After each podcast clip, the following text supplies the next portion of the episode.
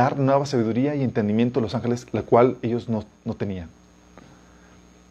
El mensaje del Evangelio, chicos, nos revela una sabiduría oculta desde el principio de los tiempos y que no había sido revelada sino hasta ahora, a nuestro tiempo, la era de la iglesia. Dice la Biblia en Efesios 3, 8, por ejemplo, dice, aunque soy el más insignificante de todos los santos, recibí esta gracia.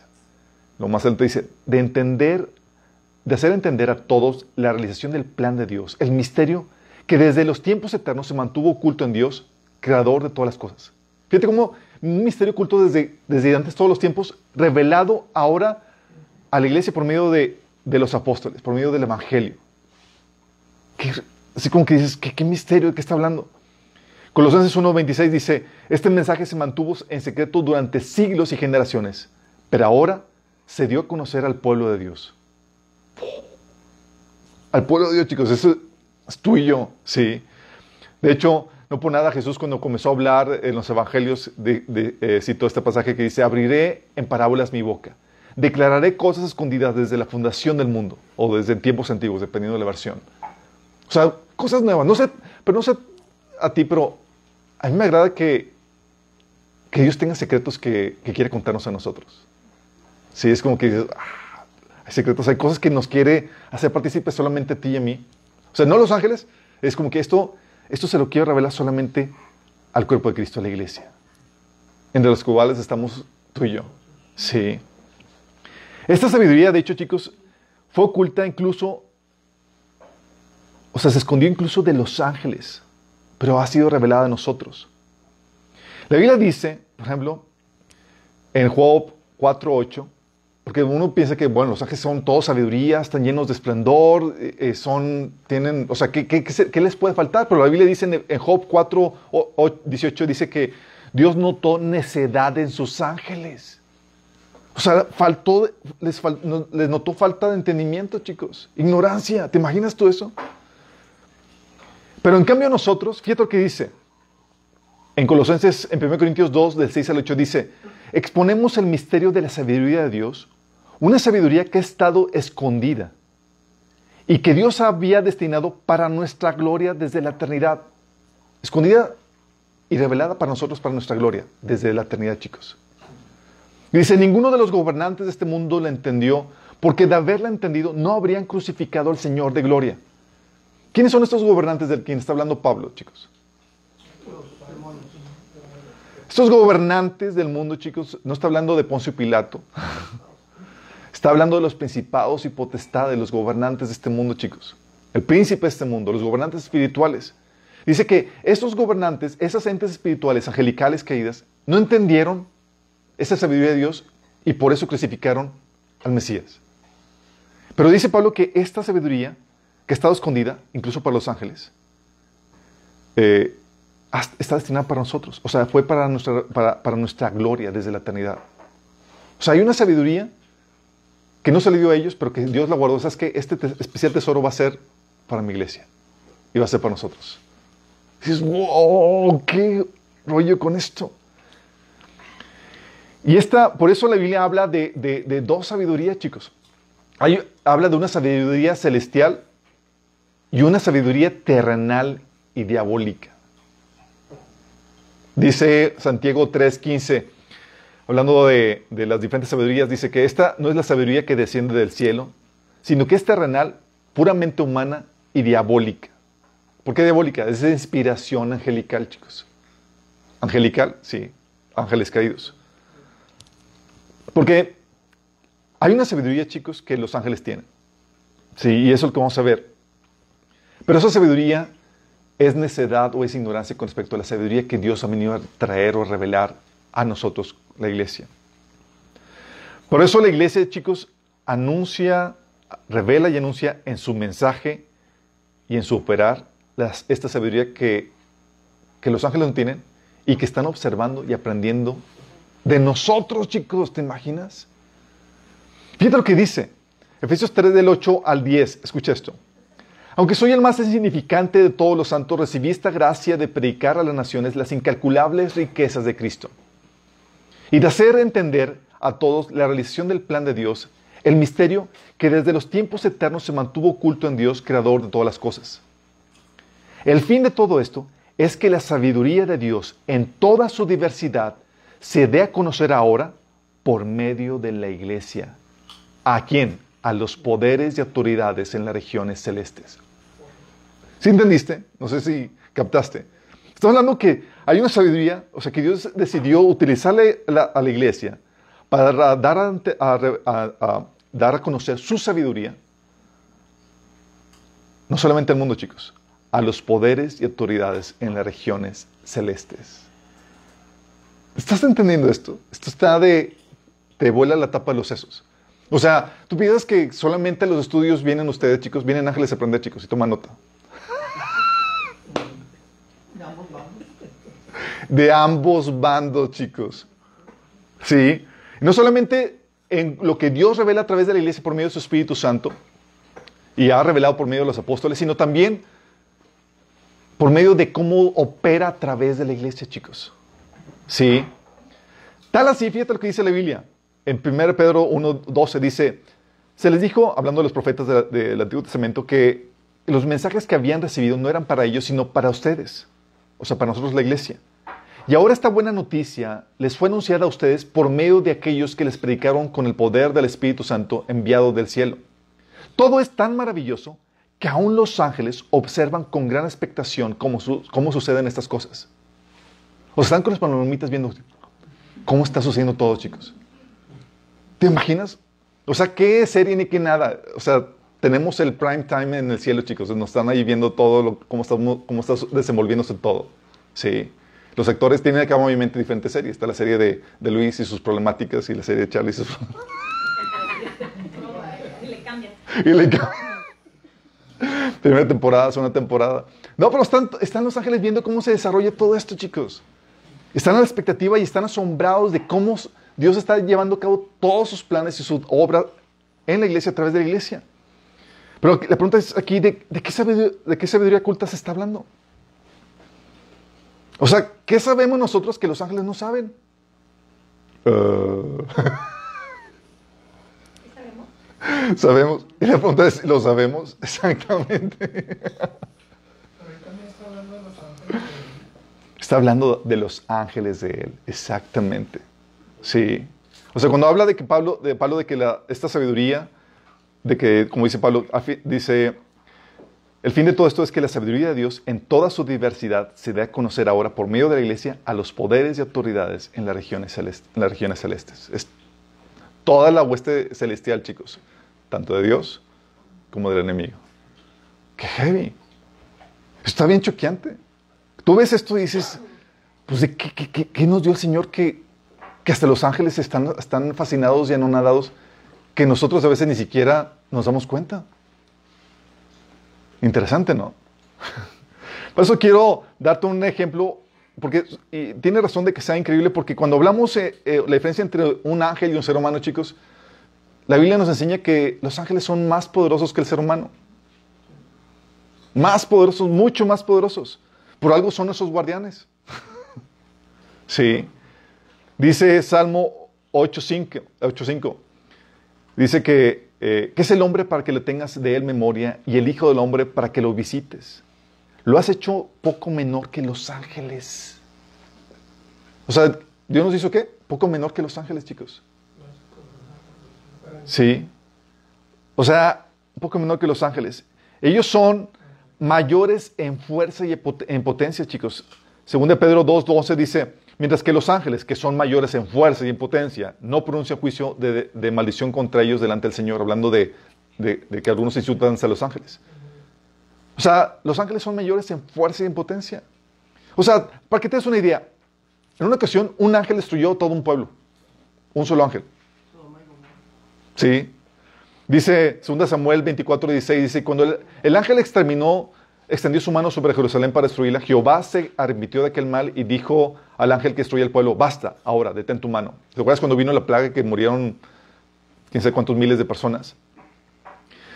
En otra ocasión envió un ángel y destruyó a, todo valiente esforzado del ejército de, los sirios, chicos. Dice 2 Crónicas 32, 21. Y Jehová envió un ángel, el cual destruyó a todo valiente y esforzado y a los jefes y a los capitanes en el campamento del rey de Asiria.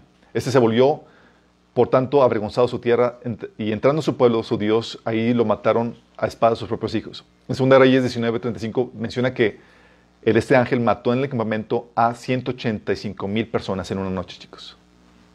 Un solo ángel, un solo ángel, chicos. 185 mil. Estaba el ángel en río. Órale, sí, remetiendo contra todos. De hecho, ¿sabes cuántos ángeles Dios envió para destruir Sodoma y Gomorra? Dos. Uno para Sodoma y otro para Gomorra, chicos. Dice Génesis 19.3, porque estamos a punto de destruir este lugar por completo. Estaban eh, hablando los ángeles con, con Lot. Dice, el clamor contra esta ciudad es tan grande que ha llegado hasta el Señor y Él nos ha enviado para destruirla. ¿A quién envió? A chicos. Está impresionante esto. Entonces cuando habla de que, de que hay una sabiduría que, que nosotros se nos ha dado, que los ángeles no es, digo, pero si ellos son mayor en fuerza y poder. O sea, tal punto de, son la, la, grandeza de los ángeles que, que, Dios los utiliza para poner o quitar gobiernos.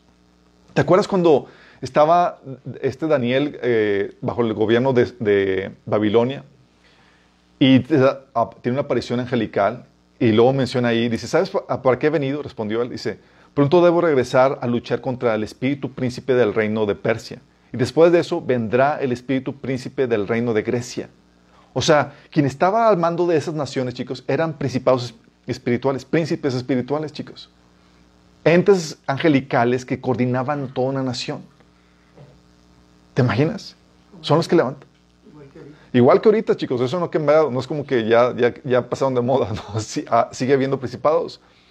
Ellos, estos ángeles, chicos, matan, destruyen propiedades, afligen, tienen capacidad de afligir enfermedades, etc. ¿Sí? Hasta dan poder sobrenatural a, los seres humanos. Tú puedes ver el caso de Job. Satanás salió de la presencia de Dios y él ocasionó que destruyeran sus propiedades, que mataran a sus hijos, que él se enfermara, Tú puedes ver el caso del el, endemoniado Gadareno con la fuerza sobrenatural para poder romper aún cadenas. ¿Qué onda con esto? Sí. Los ángeles, chicos, son tan impresionantes que causan adoración. Así de impresionante. Tú ves un ángel ahorita y puede llevarte a la adoración. Juan, el apóstol amado, el que, el que se acurcaba en el pecho del Señor, ahí en la Santa Cena y demás, que tenía el conocimiento de la revelación del Evangelio y sabía qué era lo correcto o incorrecto. En, la revelación de Apocalipsis 19, 10, cuando el ángel que le dio la, revelación, cuando terminó el, ángel de hablar, dice ahí que me postré a sus pies para adorarle. No a Dios, al ángel. Así de grueso, dices, bueno, se le chispoteó. Sí, a los dos capítulos, el capítulo 22, vuelve a ser lo mismo. Imagínate el grado de, de esplendor de belleza, de gloria que tenían que, que te inspiraba el que lo, adores, chicos. Así de glorioso es un ángel. Digo, a ti te ven como que no causan, digo, gran cosa, chicos. Digo, si acaso algo de admiración, si te peinas bien, o, pero no pasa de eso, jamás como que para postrarse delante de ti. De hecho, los ángeles, chicos, anteceden al ser humano en su creación. Fueron los primeros en ser creados. Dice Job 38 del 4 al 7 que, ¿dónde estabas tú, Job, cuando puse los cimientos de la tierra? Dímelo, ya que sabes tanto. Estaba Dios discutiendo con Job, haciéndole preguntas. ¿Quién decidió sus dimensiones y extendió la cinta de medir? ¿Qué, es, ¿Qué, sostiene los cimientos, sus cimientos y quién puso su piedra principal mientras que las estrellas de la mañana cantaban a coro y todos los ángeles gritaban de alegría? O sea, cuando estaba el mundo siendo creado, ¿quién estaba ahí cantando alegría, chicos? Los ángeles. O sea, el Señor estaba haciendo la creación al son de la música angelical. Sí. Qué orquesta toda la cosa. Imagínate. O sea, hubo una era, chicos, donde los ángeles y Dios fueron los actores principales en esa trama de, la creación de Dios. El hombre ni siquiera no existía, no figuraba, ni siquiera los ángeles sabían que iba a haber que, íbamos a entrar en, escena. Una era donde los ángeles eran los principales actores. Aquí no sabemos más que unas cuantas cosas breves, por unos comentarios, breves comentarios que la Biblia nos da aquí y allá, también sabemos algo de cómo fue esta etapa angelical por lo que Dios no ha hecho o no, ha, o no había revelado, que ahora está siendo revelado por medio de la iglesia, chicos. Entonces era una época donde toda la civilización, toda la cultura, todo lo que se hacía, el mundo giraba alrededor de, esta era angelical. ¿sí? Y es aquí donde los ángeles en esta era aprendieron algo de cómo se hacían las cosas, chicos. Y quiero que entiendas muy bien en esto. Sí. Porque cuando hablamos de esta era angelical, había cierta jerarquía, chicos. Estaba Dios arriba, en el trono. Sí, mi esposa me está felicitando porque estoy poniendo bonito, chicos. Ahora. Sí, cuando me di cuenta que, que no entendía muy bien. Dios arriba, chicos. Y a mero arriba está Dios como el más grande, el sabio, el sublime, perfecto, poderoso, el exaltado por su creación, chicos. Sí. Y abajo tenemos a los ángeles como más débiles que Él, como sus siervos. ¿Va? Aquí está fácil de entender. Y dentro de los rangos angelicales, chicos, estaban ordenados de acuerdo por el grado de fortaleza, sabiduría, habilidad, hermosura, perfección. Los primeros, los de más arriba, eran los más fuertes, sabios, los más hábiles, los más hermosos, los más perfectos. En teoría, lo más parecido a Dios era lo más cercano a Dios, los más arriba. Los últimos, los de más abajo, eran los más débiles, los menos gloriosos, en teoría lo más distante a Dios. Lo más distante en parecerse a Dios. ¿Vamos captando? Por eso, cuando hablaban de, cuando la Biblia habla, por ejemplo, de, de, de seres angelicales, ahí claramente denota jerarquías, chicos. ¿Y quiénes crees que eran los más, los de mero arriba, los tops? Eran los más poderosos, chicos. Los querubines y demás, que eran los que encargaban de, velar la, la, presencia de Dios. Y sumamente poderosos, chicos. Entonces hay diferentes rangos. Y era entre más poder, más gloria, más esplendor, era más arriba. ¿Sí? Bien entendible, chicos. ¿Sí? ¿Tiene lógica? ¿Tiene sentido? Claro, tiene sentido. Ellos, chicos, aprendieron, entonces, aprendieron que la jerarquía era el, el de mero arriba, el más glorioso, el más fuerte. Sí. Y los demás abajo, los más débiles y ordenados en ese rango. El servicio. En esa era angelical, chicos, por lo que veían en su relación con Dios, ellos veían que el menor sirve al mayor. ¿O qué eran los ángeles? Sino siervos de Dios. ¿Y qué aprendieron el modelo? El menor sirve al mayor. Sí. El menor es el que hacía la chamba, el trabajo sucio, la friega, chicos. La talacha. Es lo que decían. O sea, Dios ordenaba algo y ¿quiénes hacían eso? Los ángeles. Sí. Y los ángeles fuertes delegaban a los... Así sucesivamente, chicos. Vamos entendiendo cómo lo que veían ellos, lo que estaban aprendiendo. En su relación con Dios también ellos vieron que el gobierno era el reino del fuerte, del más grande. Los súbitos, por ejemplo, eran los que defendían al rey. ¿O no? ¿Quiénes estaban los ángeles? Estaban ahí para defender la gloria de Dios. Sí. Los menores eran, se tenían que sacrificar por el bien del mayor. Era el gobierno de la fuerza, cero debilidad. Era la era de la perfección, chicos. La grandeza, por ejemplo. La grandeza era el que realizaba las faenas más grandes y gloriosas. Veían a Dios ser la creación y más, y wow. Y los ángeles más portentosos, más poderosos, eran los que hacían las faenas más gloriosas también. También veían que la grandeza tenía que ver con quien ocupaba la función más alta. Porque eso veían en su relación con Dios. Era como qué rango tienes, eres, la grandeza depende del rango que, toque, que tengas o de las faenas que realices. Ser como el Altísimo, grande, exaltado, sublime, perfecto, sabio, poderoso, era, era, la definición de ser grande. Sí. ¿Y qué tan grande o qué tan igual a Dios habrá sido Satanás que pensó en igualarse y ser semejante al Altísimo, chicos? Imagínate de, glorioso que llegó a ser este, este ser angelical. O sea, se veía a sí mismo y veía a Dios. Decía, Oye, pues, como una gota de agua soy igualito a él.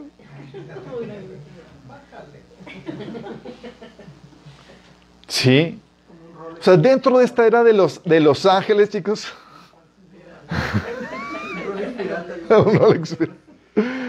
dentro de esta era de los ángeles nos encontramos con la caída de Satanás. Dice la Biblia que Satanás era el sello de la ella era el sello de perfección, chicos. Era perfecto. Entonces, oye, le añado algo, le quito algo, no, era así, tal cual, perfecto. Dice la Biblia en Ezequiel 28 del 12 al 19 dice, Hijo de hombre, entona este canto fúnebre para el rey de Tiro. Y aquí quiero que entiendas algo. Hay pasajes en la Biblia donde está hablando al rey físico, pero luego se dirige no al rey, sino al espíritu que está detrás del rey, que controla al rey. ¿Cómo sabes? Porque empieza a decir cosas que no aplican a la persona. sí. Entonces, fíjate, aquí empieza a hablar del rey, porque acuérdate que la Biblia nos enseña que detrás de, de los gobernantes están estos principados, estos entes espirituales que están gobernando sobre ellos y a través de ellos. ¿Vamos? Entonces dice, Dice, hijo de hombre, entona este canto fúnebre para el rey de Tiro. Dale este mensaje de parte del Señor soberano. Tú eres el modelo de perfección, lleno de sabiduría y de exquisita belleza. Obviamente, aquí ya, no, ya pasamos del rey físico a, a uno espiritual. Dice, estabas en el Edén. Ok, este rey de Tiro no, ya podemos descartar que era el rey físico. Estabas en el Edén, el jardín de Dios. Tenía la ropa adornada con toda clase de piedras preciosas cornalia rojiza, peridoto verde pálido, adularía blanca, berilio azul y verde, onice, jaspe verde, lapil azul, turquesa y esmeralda. O sea, puras piedras chidas. Vamos. Para nosotros la raza, piedras bonitas. Sí. Dice, todas ellas talladas especialmente para ti e incrustadas en el oro más puro. Te las dieron el día en que fuiste creado. El día que fue creado, órale, que esté ya la ornamenta así preciosa para, para este ángel. Dice, yo te ordené y te ungí como poderoso ángel guardián. O lo que dicen otras versiones, querubín protector. Tenías acceso al monte santo de Dios y caminabas entre las piedras de fuego. Eras intachable en todo lo que hacías desde el día en que fuiste creado hasta el día en que se encontró maldad en ti. Tu abundante comercio, que es una traducción que también puede significar tus negociaciones o tu intriga, te llevó a la violencia y pecaste. Entonces te expuse en deshonra, te expulsé en deshonra de la montaña de Dios. Te eché, guardián poderoso, querubín, o querubín protector, del lugar que tenías entre las piedras de fuego. Tu corazón se llenó de orgullo debido a tu gran belleza. Tu sabiduría se corrompió a causa de tu amor por el esplendor. Entonces te arrojé al suelo y te expuse a la mirada curiosa de los reyes. Profanaste tu santuario con tus muchos pecados y tu comercio deshonesto. Entonces hice brotar fuego de tu interior y te consumió. Te reduje a cenizas en el suelo a la vista de todos los que te miraban. Todos los que te conocían se horrorizaban por tu destino. Has llegado a un final terrible y dejarás de existir. Esto está hablando de, de futuro, así es. Este, este querubín protector, chicos, al cual está hablando aquí, está, está hablando de Satanás que era un poderoso ángel, modelo de perfección, lleno de sabiduría, exquisita belleza. Vamos. Dice aquí que su corazón se llenó de orgullo debido a la gran belleza. Su sabiduría se corrompió, chicos. Entonces hay un sello de perfección. Al punto que dice, tal era su esplendor, tal era su gloria, tal era su sabiduría, su belleza, chicos, que como les digo, veía, se veía ese mismo, veía a Dios no veía gran cosa. Por eso quiso ser semejante al Altísimo, chicos. Se atrevió. Digo, ¿qué podemos decir si nosotros a veces también perdemos piso? y estamos muy distantes de ser un ser angelical, chicos. Sí. Isaías 14, del 11 al 15, fíjate la actitud de, de, Lucifer. Dice, descendió al Seol tu soberbia y al sonido de tus arpas gusanos serán cama y gusanos te cubrirán. ¿Cómo caíste del cielo, oh lucero, hijo de la mañana? Cortado fuiste por tierra, tú que debilitabas a las naciones, tú que decías en tu corazón, subiré al cielo, en lo alto, junto a las estrellas de Dios, levantaré mi trono, y en el monte del testimonio me sentaré a los lados del norte. sobre las alturas de, de las nubes subiré y seré semejante al Altísimo. Mas tú derribado eres hasta el Seol, a los lados del abismo. Entonces él veía su gloria esplendor y decía, ¿sabes qué? Voy a, ser, voy a levantar mi trono, voy a ser semejante al Altísimo. Fíjate qué, qué, qué osadía. Sí, pero esta era la era de los ángeles, chicos, donde tenías a un ser sumamente perfecto, cuya gloria y esplendor se podría, él, en su visión, lo podía comparar con, con, la de Dios al punto de que quería levantar su trono y ser semejante a Dios. Quería gobernar sobre los demás ángeles, chicos. Sí. Este, esta presunción, chicos, es de la que se nos advierte, eh, de la que nos advierte Pablo en 1 Timoteo 3.6, cuando dice que, que una persona recién convertida no debe ocupar un lugar en el liderazgo porque, dice, no sé que se vuelva presuntuoso y caiga en la misma condenación que cayó el diablo. O sea, que pierdas piso. ¿Cómo perdió piso? Satanás. Sí. Tal era su gloria, chicos, y su poder de negociación, que un tercio de ángeles se rebelaron juntamente con él. La Biblia dice que con la cola, el dragón que es Satanás, arrastró la tercera parte de las estrellas del cielo y las arrojó a tierra. Y cuando habla de las estrellas del cielo, en Apocalipsis está hablando de los seres angelicales. Una tercera parte, chicos. Nada más imagínate, ¿cómo es posible eso? ¿Cómo es posible que, que una tercera parte de los ángeles hayan sido embaucados por Satanás para seguirlo a él en contra de Dios? ¿Te imaginas el nivel de gloria, chicos? El nivel de esplendor, el tipo de negociación, o sea, la, la habilidad para negociar. No sé qué, cuáles hayan sido sus, sus trueques, sus negociaciones. Oye, si te juntas conmigo, tú, voy a, tú vas a ser mi, mi, segundo al mando, tú vas a, a, ya ofreciendo, me imagino que ofreciendo ya los puestos y distribuyendo ya todo el, el, pastel. El mismo engaño que nosotros estamos sufriendo ahorita, la humanidad. Mismo engaño, chicos. Pero, eh, pero increíble de que una tercera, o sea, una tercera parte de los ángeles, embaucados por él. O sea, ¿cómo es, es posible? Ellos se deslumbraron con la sabiduría, la belleza, la grandeza, el poder y la gloria de Lucifer. Al punto de que terminaron yéndose con él. ¿O cómo explicarías eso? Digo, tú no sigues a un don nadie. Sino que estaban siguiendo, estaban siguiendo al segundo al mando después de Dios, chicos. Sí.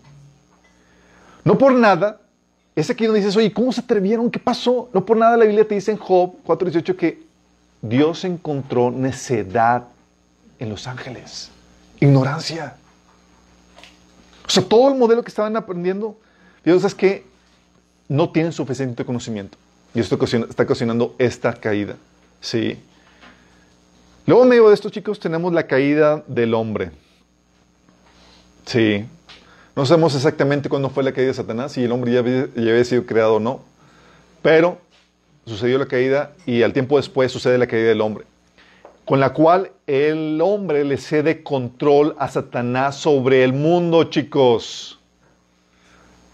Se convierte Satanás en el príncipe, no de una nación, sino del mundo entero. ¿Te imaginas? Dice Jesús hablando de Satanás, Juan 12, 31. El juicio de este mundo ha llegado ya y el príncipe de este mundo va a ser expulsado. ¿De qué príncipe está hablando? Satanás, chicos. Juan 14, 30 dice, ya no hablaré más con ustedes porque viene el príncipe de este mundo. Él no tiene ningún dominio sobre mí. ¿De qué príncipe está hablando, chicos? Y está hablando del príncipe de Israel, el príncipe de, de, de Roma, no, es el príncipe del mundo entero. Al punto de que cuando Satanás tienta a Jesús, le ofrece no un reino, sino los reinos de este mundo. Lucas 4 del 5 al 7 dice, entonces el diablo le llevó a un lugar alto y le mostró en un instante todos los reinos del mundo. Sobre estos reinos y todo su esplendor le dijo, te daré autoridad porque a mí me ha sido entregada y puedo dársela a quien yo quiera. Así que si me adoras, todo será tuyo. O sea, quería poner a Jesús como el segundo a cargo después de él. ¿Qué osadía? ¿Qué es eso? Se convirtió en el príncipe de este mundo, chicos. Y como príncipe de este mundo, él controla la mente de los que rechazan a Dios, chicos. Dice la Biblia en Efesios 2, del 1 al 2, Antes ustedes estaban muertos a causa de su desobediencia y sus muchos pecados. Vivían en pecado igual que el resto de la gente, obedeciendo al diablo, el líder de los poderes del mundo invisible, quien es el espíritu que actúa en el corazón de los que se niegan a obedecer a Dios. Pues oye, me niego a obedecer a Dios, ¿qué espíritu te controla? ¿Qué crees? Pero es algo que ya hemos visto, vimos en el taller de apologética y también vimos en el taller de política y religión, chicos. ¿Se acuerdan de todo lo que vimos? Ahí vimos, chicos, cómo el enemigo controla a la humanidad por medio de controlar su forma de pensar, su ideología, lo que piensas. ¿Sí?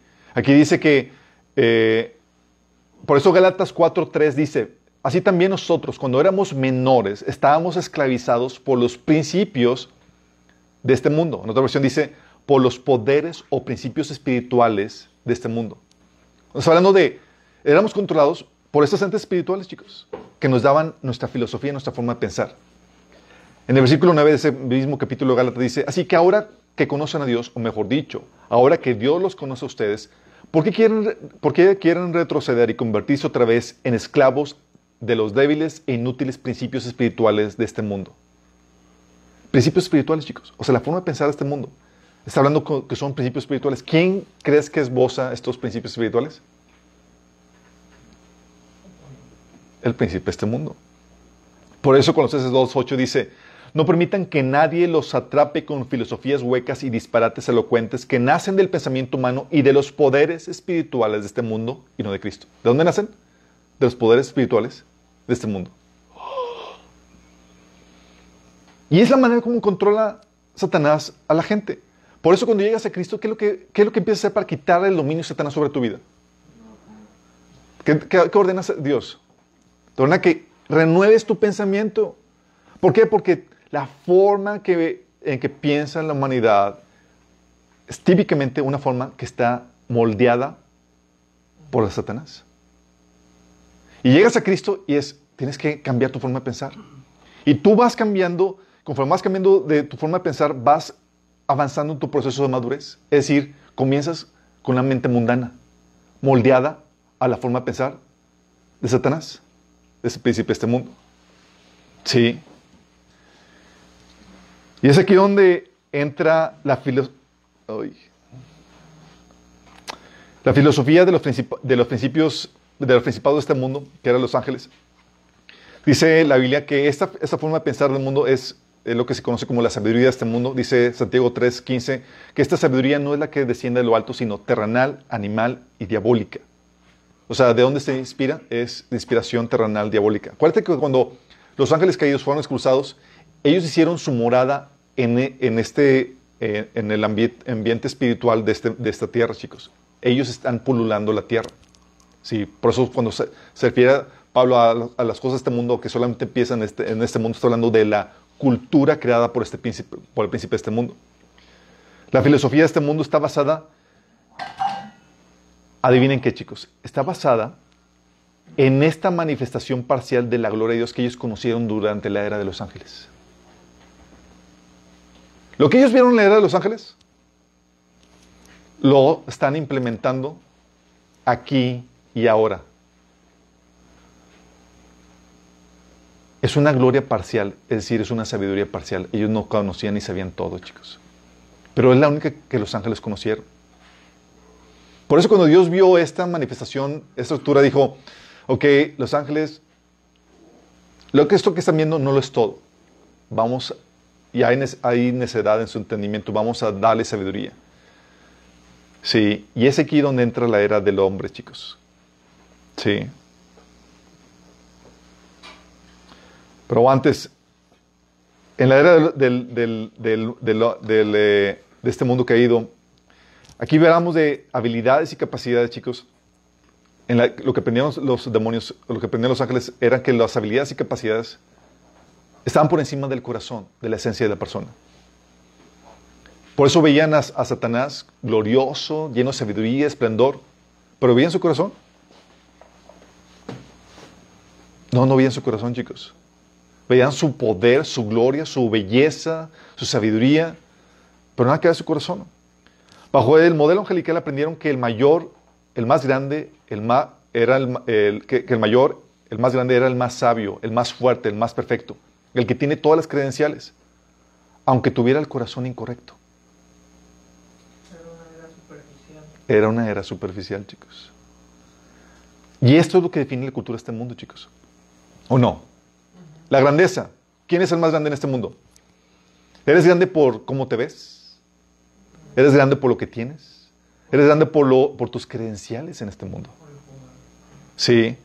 ¿Te acuerdas cómo la Biblia describía a Saúl? Que era grande, hermoso, aclamado por cómo se veía. Dice 1 Samuel 10 del 23 al 24.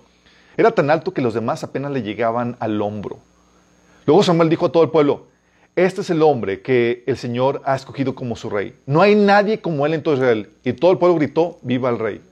¿En base a qué, chicos? Aparente. La apariencia era grande, hermoso, belleza. ¿Quién como él? Todos, ¡ah, viva el rey! ¿Y qué tal cómo le salió el rey, chicos? ¿Ustedes saben el resto de la historia? ¿Sí? ¿O te acuerdas de Absalón?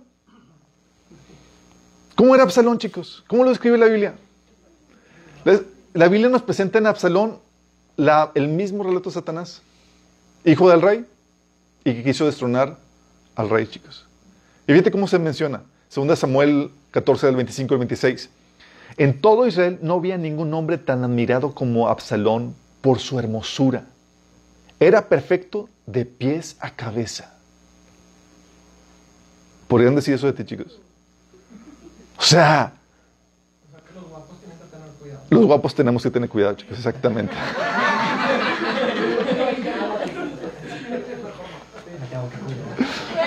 Decía, si tenía una cabellera tan pesada que una vez al año tenía que cortársela. Y según la medida oficial del pelo cortado pesaba dos kilos. Dos kilos de pelo, chicos. O sea, no había hombre tan admirado por Absalón en hermosura de perfecto de pies a cabeza. Y por eso lo pusieron como rey, chicos. O qué tal los títulos, chicos. De acuerdo a este mundo, ¿tienes títulos? Eres alguien. ¿O no? ¿Qué títulos tienes? Dame las credenciales. Al punto, chicos, de que llegaron supuestos apóstoles con mega credenciales a la iglesia de Corintios. Y los de iglesia de Corintios se quedaron anonados. ¡Wow! O sea, no, estos, son, estos tienen credenciales. No, Pablo, pues no tenía nada. Sí. Y, empezaron a tratar de, quitar a Pablo de la, de la- de la ecuación, de hacerlo a un ladito, porque Pablo, pues no, no presumía nada de esto. Y Pablo tuvo que escribir una carta para competir en ese tipo de credenciales que Pablo consideraba una necedad. Dice, pero considero que nada soy inferior a esos superapóstoles. Quizás sea un mal orador, pero tengo conocimiento.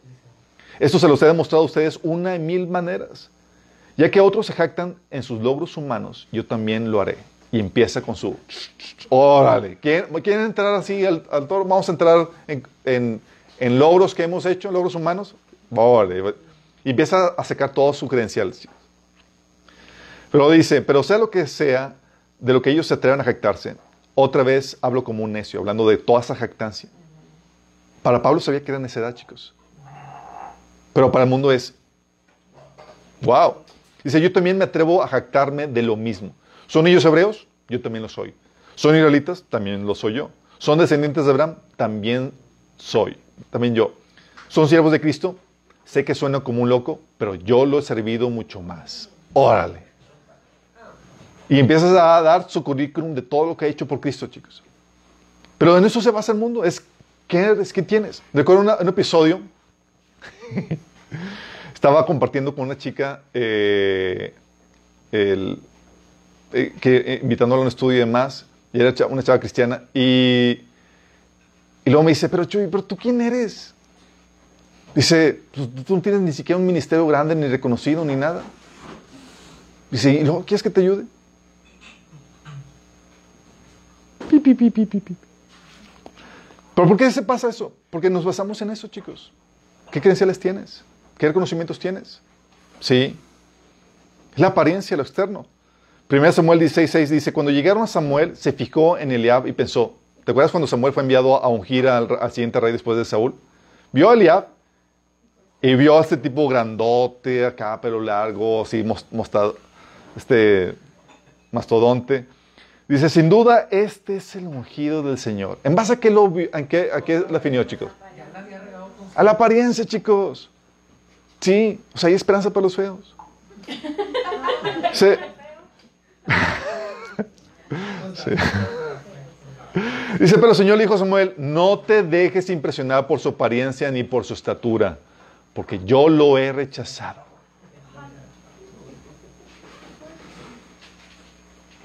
Pero para el mundo esto es lo que cuenta. Y más en esta época de Facebook, Instagram y TikTok. TikTok, bueno, TikTok es...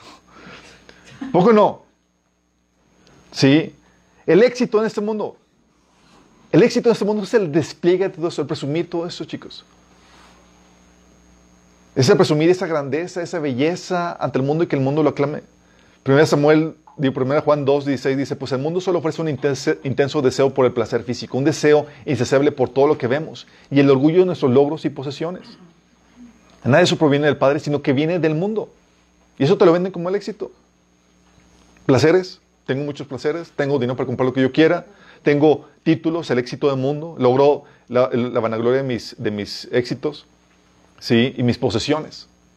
¿O cómo se viene el éxito en este mundo, chicos? ¿En base a lo que tienes? ¿En base a lo que ves? ¿Sí? ¿En base a los títulos?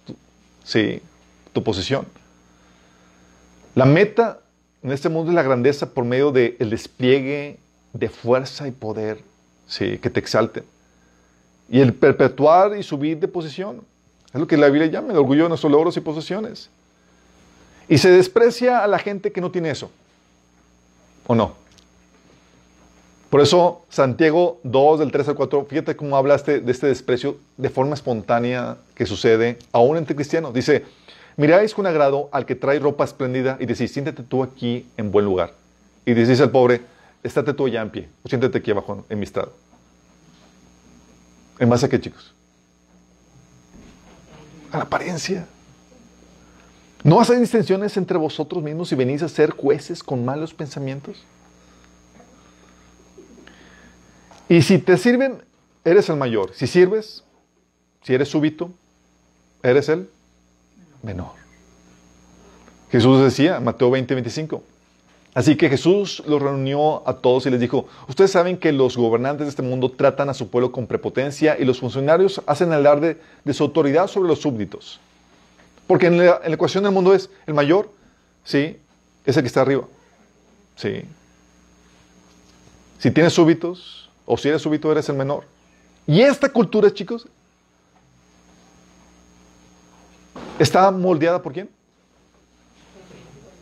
El príncipe de este mundo. ¿Por qué? Es lo que vieron durante el era angelical, chicos. Eres grande en base a la posición que ocupas, en base a la función que realices, en base a la belleza, la gloria, el esplendor, al poder que tengas. Porque ¿qué aprendieron en su relación con Dios? Eso mismo. Llegan y tratan de implementar el mismo modelo que aprendieron en nuestro mundo. Pero entonces llega la era del hombre caído, chicos. Es decir, aparecemos tú y yo en escena, con todo nuestro pecado. Esta era, Dios la utilizaría para desplegar una sabiduría, una gloria, que no había manifestado en la era anterior de los ángeles, chicos. ¿Y Dios iba a utilizar a quién? A ti y a mí. Utilizaría la trama humana para enseñarle sabiduría a los ángeles y utilizaría particularmente para esto a la iglesia. ¿Vamos captando? Esta era, chicos, es la era de la imperfección y de la debilidad, contrario a la perfección y a la belleza y la grandeza, chicos. Llegamos nosotros y, sin pena, sin gloria. Así como que achacosos, medio enfermos, con débiles, ignorantes. O sea, tenemos una envoltura de debilidad, un cuerpo limitado, débil y ahora imperfecto, inmortal, chicos. Eh, sí, con un espíritu como Dios, pero, pero en un vaso de barro. Según de Corintios 4, 7 es lo que habla. Y luego nos crea, chicos, en ignorancia y en debilidad. Como una un bebé. en ignorancia, en debilidad. Sí. No como Satanás. ¿Cómo estuvo cuando lo creó? Lo creó y era perfecto en sabiduría, en belleza. Todo ya desarrollado. ¿Conoció a algún momento la debilidad? Sí, como que, ah, recuerdo cuando yo era bebé inmaduro. no, chicos, tú y yo sí. Y le da este, a este, a este frágil nuevo ser, el ser humano, chicos, le da algo que no le dio Satanás. Se le ocurre a Dios darle al ser humano frágil y débil el dominio sobre su creación. Y es donde dice, Señor, ¿qué estabas pensando?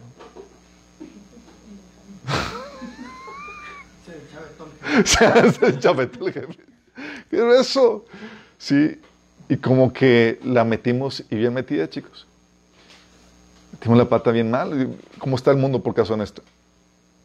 Si de por sí ya éramos frágiles por nuestro cuerpo, caímos en el pecado, chicos, y la Biblia dice que Dios permitió eso. Romanos 11:32 dice que Dios sometió a todos a desobediencia.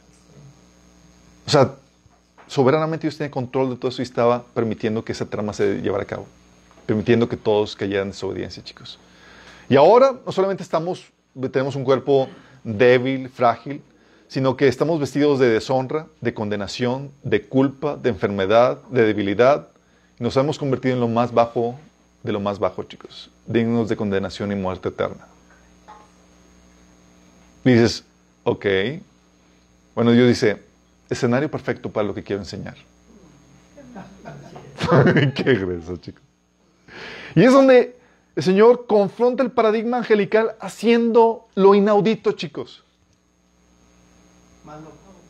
O sea, es ahí donde Dios empieza a actuar y deja a los ángeles así, con la boca abierta. ¿Qué está pasando? ¿Qué está haciendo? Sí.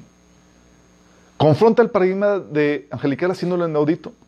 Mientras que en la sabiduría angelical la meta era la grandeza por medio del despliegue de fuerza y poder, o el perpetuar o subir su posesión, ¿sí? aparecer más, tener más gloria, más poder, más estatus. Dios, en cambio, envía al hombre más grande del Antiguo Testamento en harapos y mal comido. ¿Quién era el hombre más, más glorioso del Antiguo Testamento, chicos? Juan el Bautista. ¿Y cómo lo envió? Mal vestido, mal comido. Dice, a unos así comía langostas. Y piensan las langostas de, no, chicos, eran chapulines. dices, no, pues comía bien chido y tal. No, no, no, no, eran chapulines, chicos. las langostas que enviaban, que envió a las, a las plagas, esas, sí. Porque se imagina que hasta rojas, acá grandotas y este... No, no, no, no. Sea, lo fue vestido, dice, Juan estaba vestido de pelo de camello y tenía un cinto de cuero alrededor de sus lomos y su comida era langosta y miel silvestre. Y Jesús dice en Lucas 7, 28, les digo que de todos los hombres que han vivido, nadie es superior a Juan. Todos. Y los ángeles estaban, ah, ¿qué pasó? ¿Qué pasó? O sea, más grande que, ¿qué se les ocurre? ¿Que Abraham, el padre de la fe? ¿Que Salomón en su fuerza? ¿Que David en su reino? Sí, que de todo a, Más grande que Moisés, que sacó el pueblo de, Egipto, chicos. Más grande que Elías. Sí. Más grande que, que Eliseo que resucitó a un, muerto, chicos. ¿Y cuántos milagros hizo Juan el Bautista? Entonces cuando Jesús sacó ese comentario que no había ninguno, ninguno hombre más grande del Antiguo Testamento más que Juan el Bautista, todos los oyentes y todos los ángeles, así boca abierta.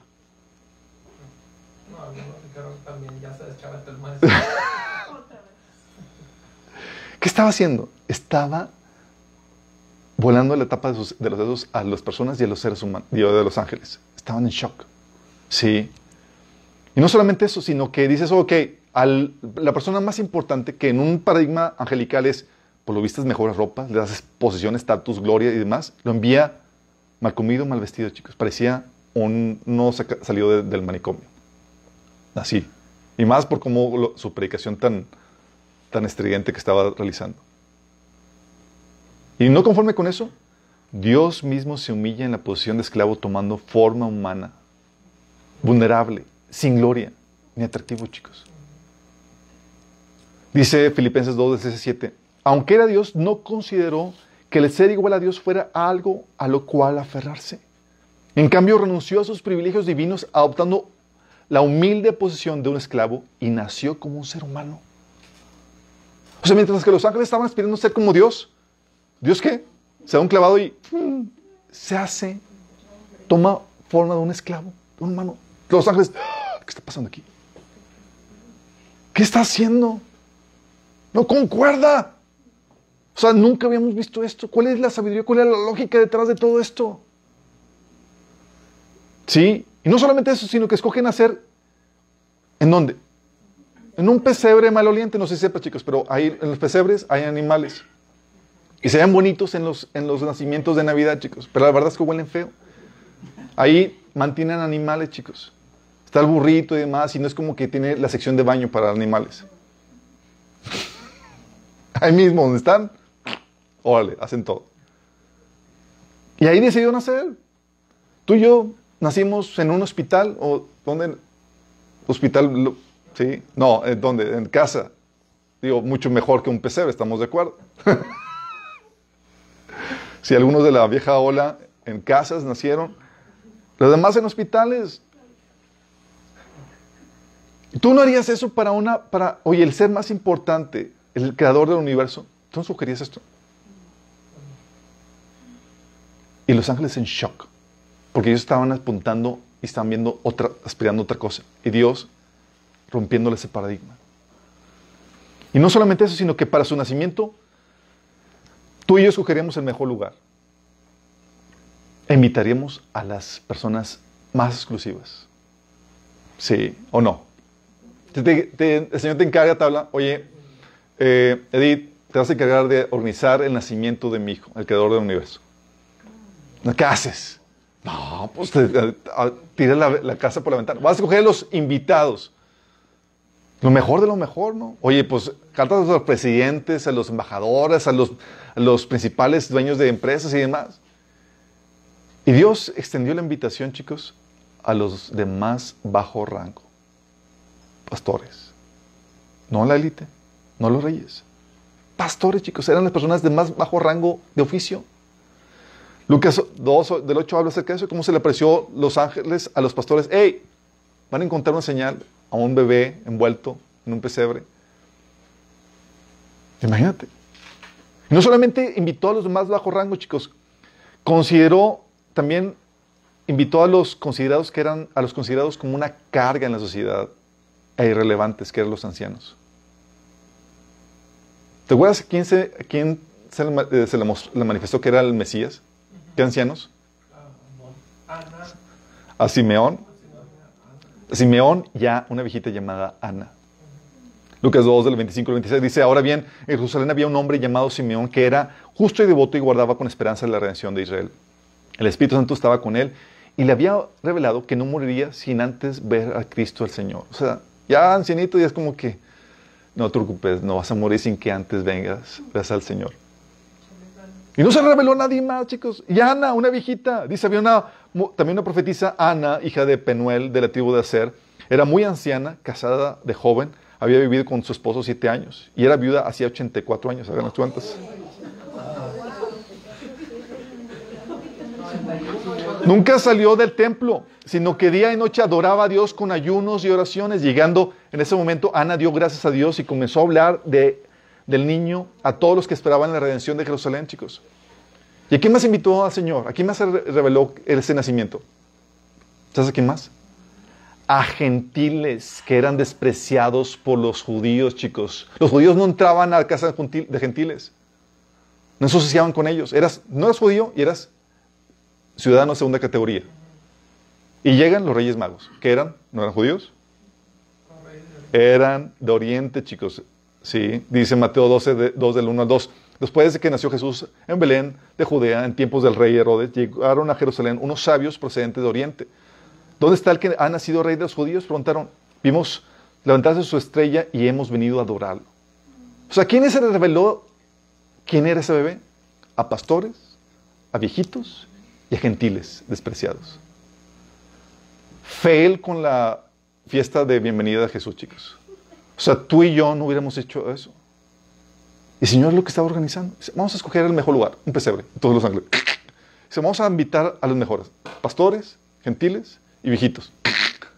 Dices, ¿qué onda? Y todos en shock.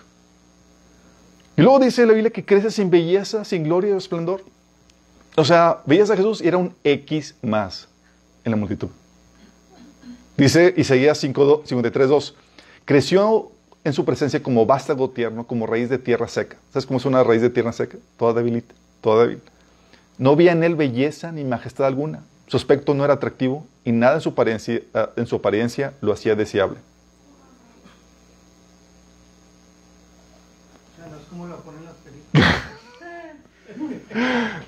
No, no era un modelito, chicos. Tú lo veías y era un X más. Era como de Chosen. Si te estás, sí, sí te estás choqueando así como que, ay, como que, ¿qué? ¿en qué rayo está pensando Dios? ¿Por qué, está, ¿Por qué hizo esto? Y no solamente eso, sino que, o sea, mientras que los ángeles estaban esperando esta gloria y esplendor, Jesús hace insignificante y, y- y se vuelve siervo de todos.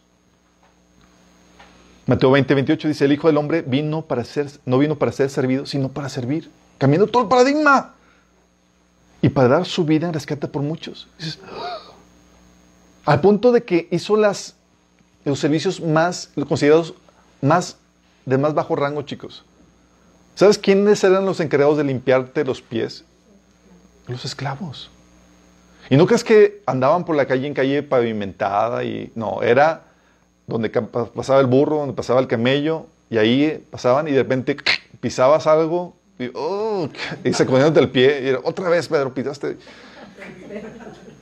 Sí, Pedro, Pedro no solamente caminaba sobre agua, caminaba sobre otras cosas, chicos.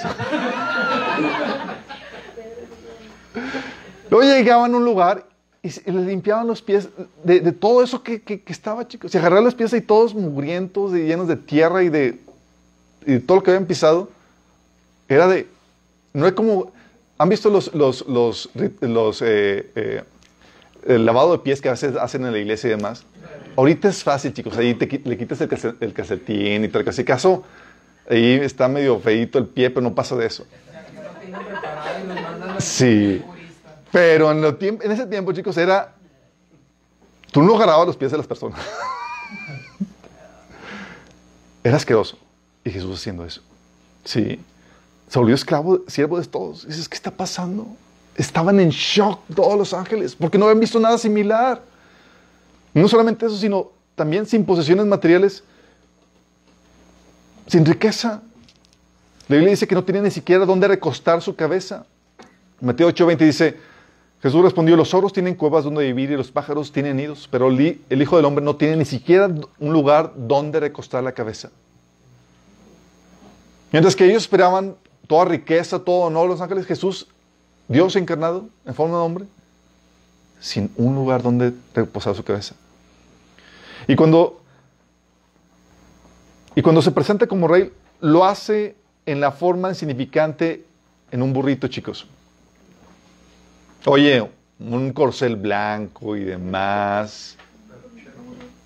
De hecho, tú dirías, oye, es el Hijo de Dios, vamos a, va a predicar en todo, en todo Israel, pues, pues un corcel para que vaya a hacer sus predicaciones, ¿no? Tú te imaginas, pues es digno de que se vayan sus discípulos a pie, mientras que él va en un corcel. Pero Dios le concedió un corcel, chicos. ¿En qué viajaba? Eh, Viajaba a pie, chicos, al punto de que estaba así de, llegaba al cansancio. Sí. ¿Te acuerdas? Le pidió a la samaritana, dame un vaso por favor. Me dio un solazo. Y cuando se presenta, la única vez que agarró un, un caballito, digo, un burrito, fue para presentarse como rey. Y un, y un burro, ni siquiera un caballo, chicos. Sí, ni a burro llegaron un, un un burro pequeño. Mateo 21.5. Mira, viene, viene tu rey hacia ti humilde y montado en un burro, en un burrito, cría de una bestia de carga. Tú y yo no hubiéramos cogido nada de eso, chicos. Esa fue su presentación como rey ante el pueblo de Israel. No solamente eso, sino que fue menospreciado y des- desechado por su familia, por su pueblo, por los líderes, chicos. Dice Isaías 53:3, despreciado y rechazado por los hombres, varón de dolores, hecho para, para el sufrimiento. Todos evitaban mirarlo, fue despreciado y no lo estimamos. Lo cierto, chicos, dice Lucas, dice Juan 7:5 que ni siquiera sus hermanos creían en él. Oye, pero tenía el apoyo de su familia. Creían que estaba loco, chicos. Una vez va su hermana, su mamá y sus hermanos a tratar de pararlo porque pensaban que está fuera de sí. Así. O sea, ni siquiera apoyo familiar. Y luego aparte de Nazaret, chicos. Dice, regresó a Nazaret, su pueblo, cuando ahí enseñó en la sinagoga y todos quedaron asombrados y decían, ¿de dónde saca esta sabiduría y el poder para hacer milagros? Y se burlaban, no es más que el hijo del carpintero y conocemos a María, su madre y a sus hermanos Santiago, José, Simón y Judas. Todas sus hermanas viven aquí mismo entre nosotros. ¿De dónde aprendió estas cosas? Se sentían profundamente ofendidos y se negaron a creer en él. Entonces Jesús les dijo, un profeta recibe honra en todas partes menos en su propio pueblo y entre su propia familia, chicos. Si sabes, Jesús era de Nazaret y Nazaret, chicos, era, como decir, era del barrio más des- despreciado. De hecho, al punto que, su- que uno de sus discípulos decían, algo bueno puede salir de Nazaret. Nada. Así de, así, era como, imagínate el barrio más denigrante, es como que, y Jesús vino de ahí. Y ante su predicación, chicos, todo se convertía. Todo se convertía. Feo. Ante su predicación, pocos se convertían, chicos. Mateo 10 dice, luego Jesús comenzó a denunciar las ciudades en las que había hecho tantos milagros porque no se habían arrepentido de sus pecados ni, ni se habían vuelto a Dios. O sea, predicando y haciendo milagros y se convertían. Nada. El punto que decía en Mateo ahí, en, es capítulo 11, perdón, era, ay de ti, Corazín, ay de ti, Bethsaida. Ay de ti, que perdón. Empezó a dar las, los anuncios de, de- de condenación porque no se habían arrepentido. En ocasiones incluso, chicos, todos lo abandonaban. ¿Te imaginas? Estás comentando, estás predicando de repente, y la gente, no, ya se fue. ¿Te acuerdas cuando empezó a predicar así bien fuerte que si no comían su carne y si no bebían su sangre no, iban a tener la, la sangre, la vida eterna? Juan 6, 66 al 67 dice Jesús, desde entonces muchos de sus discípulos le volvieron la espalda y ya no andaban con él. Así que Jesús le preguntó a los doce, ¿también ustedes quieren marcharse, chicos? O sea, todos se fueron y sus discípulos estaban así como que, todos temblorinos, pensando, nos vamos, no nos vamos. Pues, de hecho, chicos, lejos de toda gloria y esplendor, lejos del éxito que uno esperaría que tuvieran, fracasó en su misión de traer a Israel de vuelta a Dios. Dice Mateo 23, 37. Oh Jerusalén, Jerusalén, la ciudad que mata a los profetas y apedrea a los mensajeros de Dios. ¿Cuántas veces quise juntar a tus hijos como la gallina protege a sus pollitos debajo de sus alas? Pero no me dejaste. A tal punto que en Isaías 49, 4 habla acerca de la frustración por ese fracaso que Jesús sentía ante la misión que había sido enviado. Dice, dice Isaías 49, 4, pero mi labor parece tan inútil. He gastado mis fuerzas en vano y sin ningún propósito. Es el Mesías hablando. ¿Cómo se sentía? Fracasado. Lo dice más adelante. No obstante, lo dejo todo en manos del Señor. Confiaré en que Dios me recompense. ¡Qué heavy! Tú y yo lo que vemos, chicos, es el fracaso de Jesús en traer el pueblo de Israel de vuelta, convertido en, en éxito por Dios hacia los gentiles, chicos. Lo convirtió en éxito. Pero en ese momento, esa era su misión, traer de vuelta a Israel. Y no se convirtió. Se va a convertir hasta después de un periodo de tribulación intenso que está profetizado que va a venir. Al punto, chicos, de que se le llama a Jesús el despreciado y el aborrecido de las naciones. Dice Isaías 49, 7. Así dice el Señor, el Redentor, el Santo de Israel, al despreciado y aborrecido por las naciones, al siervo de los gobernantes. Está hablando de Jesús. Isaías 53, 3 dice, despreciado y desechado entre los hombres, varón de dolores, experimentado en quebranto, como que, como que escondimos de él el rostro, fue menospreciado y no lo estimamos. Y en medio de eso, chicos, vence el enemigo de la forma menos esperada. Tú y yo cuando vemos películas de acción, de héroes, chicos, aún en la mitología de las diferentes naciones, cuando se habla de cómo peleaban y los grandes héroes, chicos, ¿cómo peleaban? ¿Qué, cómo, ¿Cómo llegaban al, al, estrellato? Porque las grandes peleas y muestras de poder y de, de, de grandeza que, tenían, las grandes conquistas, ¿o, o poco no? Pero no fue como los héroes de, de la antigüedad que se, muestra en las historias de, los titanes o la antigüedad o en las películas de los superhéroes. Tú ves hoy en las películas y es, ganan porque muestran despliegues de mayor poder y de gloria eh, contra el adversario. Pero ¿sabes cómo Jesús venció al enemigo?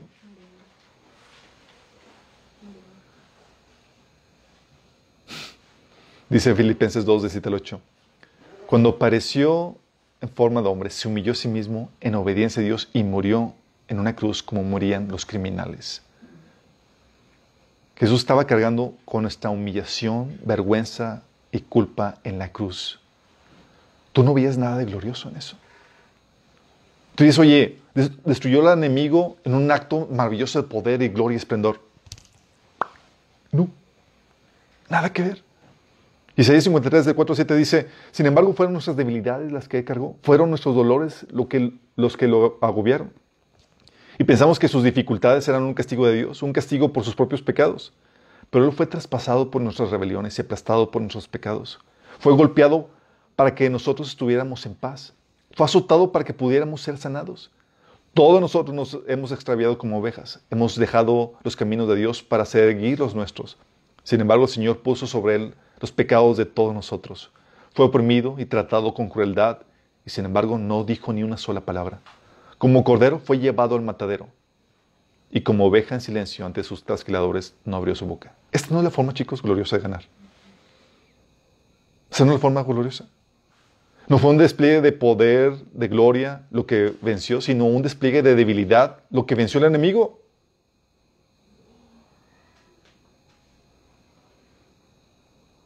En ese cruz donde él se entregó como oveja al matadero, ahí en ese acto de humillación, dice Colosenses 2.15 que estaba despojando a los principados y a las potestades y los exhibió públicamente, triunfando sobre ellos, e ahí en la cruz, chicos. Pero los ojos del hombre, los ojos de los ángeles, se ve despreciable. Completamente. O sea, Dios le ganó, lo derrotó usando a un ser en su estado más vulnerable, porque estaba desnudo, débil y humillado. Y con esto humilló hasta los sumos Satanás. Y ni cuenta se dieron. Y ni cuenta se dieron. Colosenses 1 del 24 al 25 dice, Cristo, poder de Dios y sabiduría de Dios. Porque lo insensato de Dios es más sabio que los hombres. Y lo débil de Dios es más fuerte que los hombres y aún que los ángeles. O sea, Jesús destruyó al enemigo en un acto de debilidad, de humillación, de vulnerabilidad. Pero tú presumes esto al mundo, chicos, y se ve despreciable, no vende. No solamente eso, chicos. No ha resucitado, nombra a la gente, chicos, con las peores credenciales como sus ministros. Y las envía en las peores condiciones.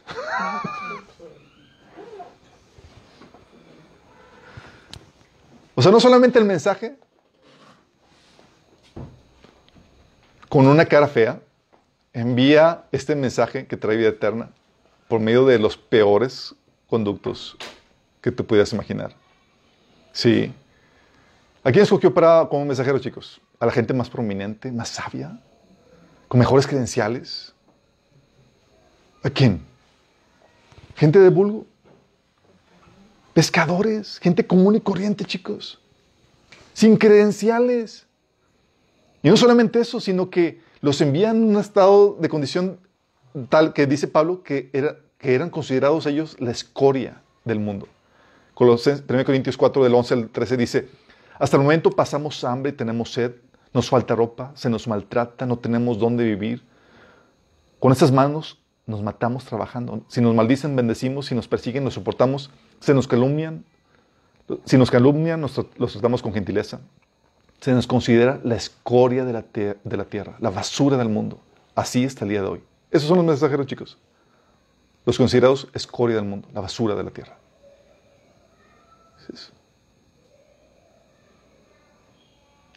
Como que hay algo en la sabiduría de Dios.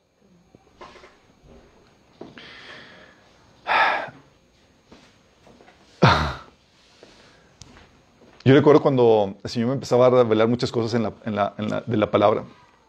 Me revelaba y yo era, wow, eso tiene que saberlo todo el mundo. Y luego lo aplicaba y veía cambios y yo, wow, con mayor razón.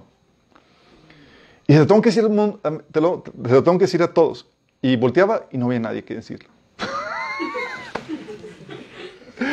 y ese Señor, ¿por qué me lo enseñas a mí? Mejor enséñaselo a alguien que tenga las credenciales, reputación. Y o sea, te equivocaste de persona, mejor enséñaselo a alguien que tenga la amplitud y que, tenga, que lo puedan reconocer. El Señor dice, no, así va a ser yo. Señor, te tengo que dar unas clases de mercadotecnia. Pero ya cuando quieres enseñarle tú algo al Señor, es señal de que su sabiduría te está sobrepasando, al punto que no estás viendo pie con bola. Sí. Porque aparte de escoger a los peores elementos, chicos, para enviar este mensaje, que es inatractivo, por medio de ellos, llama a lo vil y despreciado de este mundo.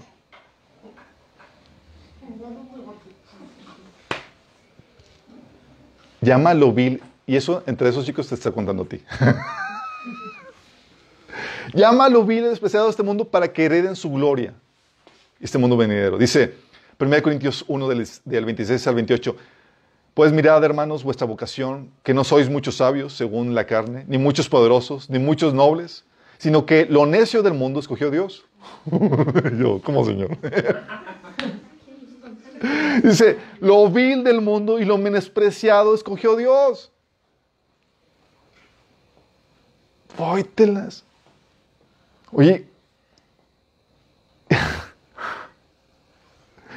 los escogió para que se, se convirtieran en los herederos del mundo venidero, para convertirlos en los reyes del mundo venidero, chicos. Si tú escogieras, oye, voy a hacer un checklist de quiénes van a gobernar el mundo que viene, no los escogería, chicos. Te irías por otro perfil. Sí. Pero yo escogí esto, lo vi, lo despreciado. Y, por los atrajo por medio de un mensaje ridículo para este mundo. Nada atractivo que les he comentado, que es este evangelio. Sí. 1 Corintios 1 del 21 al 23 dice, ya que Dios en su sabiduría se aseguró que el mundo nunca lo conociera por medio de la sabiduría humana. Esta sabiduría humana es esta sabiduría de inspiración angelical, chicos. Usó nuestra predicación ridícula para salvar a los que se creen, a los que creen. Es ridícula para los judíos que piden señales del cielo y es ridícula para los griegos que buscan sabiduría humana, o sea, éxito. ¿Sí? Entonces, cuando predicamos a Cristo que fue crucificado, los judíos ofenden y los gentiles dicen que son puras tonterías. Entonces, feo mensaje, feo el conducto y feo los recipientes. es ¿qué onda el asunto? Sí. Y eso nos cogió a ti y a mí, que somos los, eh, lo vil especial de este mundo, chicos, para darnos autoridad sobre el mundo venidero. Dice la Biblia que no sujetó a los ángeles, del mundo, eh, a los ángeles al mundo, mundo, el mundo venidero, sino a los hombres, a ti y a mí, como herederos, correderos juntamente con Cristo. Y pone a los ángeles al servicio nuestro. O sea, todo de cabeza, chicos. Y aquí llega la pregunta, chicos. ¿Por qué hace eso? ¿Cuál es la lógica?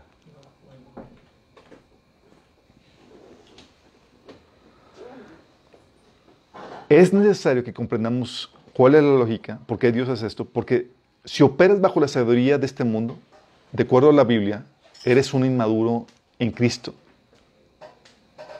Porque tienes esta filosofía. Si tienes esta filosofía, incluso la Biblia dice que no eres apto para el liderazgo. Y tú ya tienes pistas de por qué Dios hace esto de aquí a allá, pero quiero que echemos un clavo, chicos, en las enseñanzas, a esta sabiduría de Dios que lo llevó a comportarse de esta forma. Sí. Porque si no comprendemos su actuar, es señal de inmadurez nuestra. Yo muchas veces me peleaba con Dios, chicos, el decir mi inmadurez. Señor, ¿por qué hiciste esto? O sea, yo lo veía en las escrituras cómo estaba comportándose Dios y, Señor, no, no haces esto, Señor. Tú lo ves y dices, pues no, Señor, escoges a otro. Sí. Pero cuando corriges a Dios, está, es- sabes que Dios tiene la, el... O sea, acepta por fe que Él sabe más que tú y que está haciendo lo correcto. sí. No lo ves, pero acéptalo por fe, chicos. Sí. Dice Pablo en 1 Corintios del 3 al 4, dice, yo hermanos, no puedo dirigirme a ustedes como espirituales, sino como inmaduros, apenas niños en Cristo. ¿Sí? Porque está hablando que Pablo se dirigía con sabiduría oculta de Dios con los que son maduros. Pero dice, pero como ustedes están comenzando, tuve que dirigirme como a eh, inmaduros, apenas niños en Cristo. Les di leche porque no podían asimilar alimentos sólidos, ni pueden todavía, pues aún son inmaduros. Mientras hay entre ustedes celos y contiendas, ¿no son inmaduros? ¿Acaso no están comportándose según criterios meramente humanos? ¿Esos criterios meramente humanos a qué servían, chicos? Al paradigma angelical que gobierna este, este mundo, de los ángeles caídos. Sí. Cuando uno afirma, yo sigo a, a Pablo y otro, yo sigo a Apolos, no es, no es porque están actuando con criterios humanos.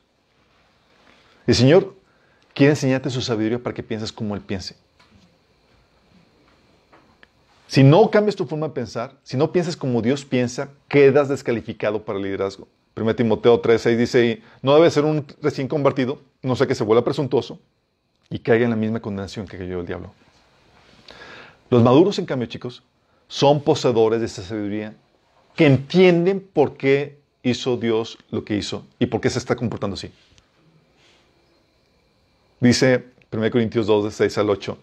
En cambio, hablamos con sabiduría entre los que han alcanzado madurez, pero no con la sabiduría de este mundo, ni con la de los gobernantes, los cuales termina en nada. Más bien, exponemos el misterio de la sabiduría de Dios, una sabiduría que ha estado oculta y que Dios había destinado para nuestra gloria desde la eternidad. Ninguno de los gobernantes de este mundo la entendió, porque de haberla entendido, no habrían crucificado al Señor de gloria. Esta es la sabiduría que está resguardada para nosotros, chicos, para nuestra gloria. Y vamos a entender aspectos que los ángeles no entendieron durante la era angelical, que van a explicar por qué Dios hace lo que hace y cómo lo hace, chicos. Por eso, como dice la Biblia, si piensan que son sabios de acuerdo con los criterios de este mundo, necesitan volverse necios para ser verdaderamente sabios. Es decir, tú piensas que ya entiendes todo, el Señor llega y te trastorna. Dices, ok, no entiendo por qué Dios está haciendo esto. El Señor dice, tienes que darte, te tengo que dar un reseteo, hijito. Porque tú no entiendes porque estás operando bajo la sabiduría angelical de este mundo caído. Y Dios quiere llevarte a que entiendas la sabiduría, una sabiduría superior, la cual no es claramente visible para la gente de este mundo, chicos. Al punto de que, así como lo vemos, oye, ¿por qué Dios hizo esto? ¿Cuál es la lógica? No tiene sentido para una persona común y corriente. Sí, para gente que opera bajo la sabiduría angelical de este ángel, de este querubín caído. Pero para los que operan la sabiduría de Dios dicen, ah, todo concuerda perfectamente. ¿Y qué tenemos que hacer? Tenemos que cambiar el chip. Y vamos a ver esto, chicos. ¿Qué vamos a ver? Vamos a ver los componentes de la sabiduría de Dios que, enseña el Evangelio y que enseña el operar de Dios a través de la iglesia. ¿Por qué Dios hace las cosas como las hace? ¿Por qué escogió a gente de vulgo? ¿Por qué escogió a lo, a lo vil y despreciado? ¿Por qué Dios está haciendo eso? ¿Cuál es la lógica detrás de todo esto? Vamos a entender por qué se comporta Dios como se comporta. ¿Tú querías saber? El próximo capítulo. No. ¿Qué sería? Continúala.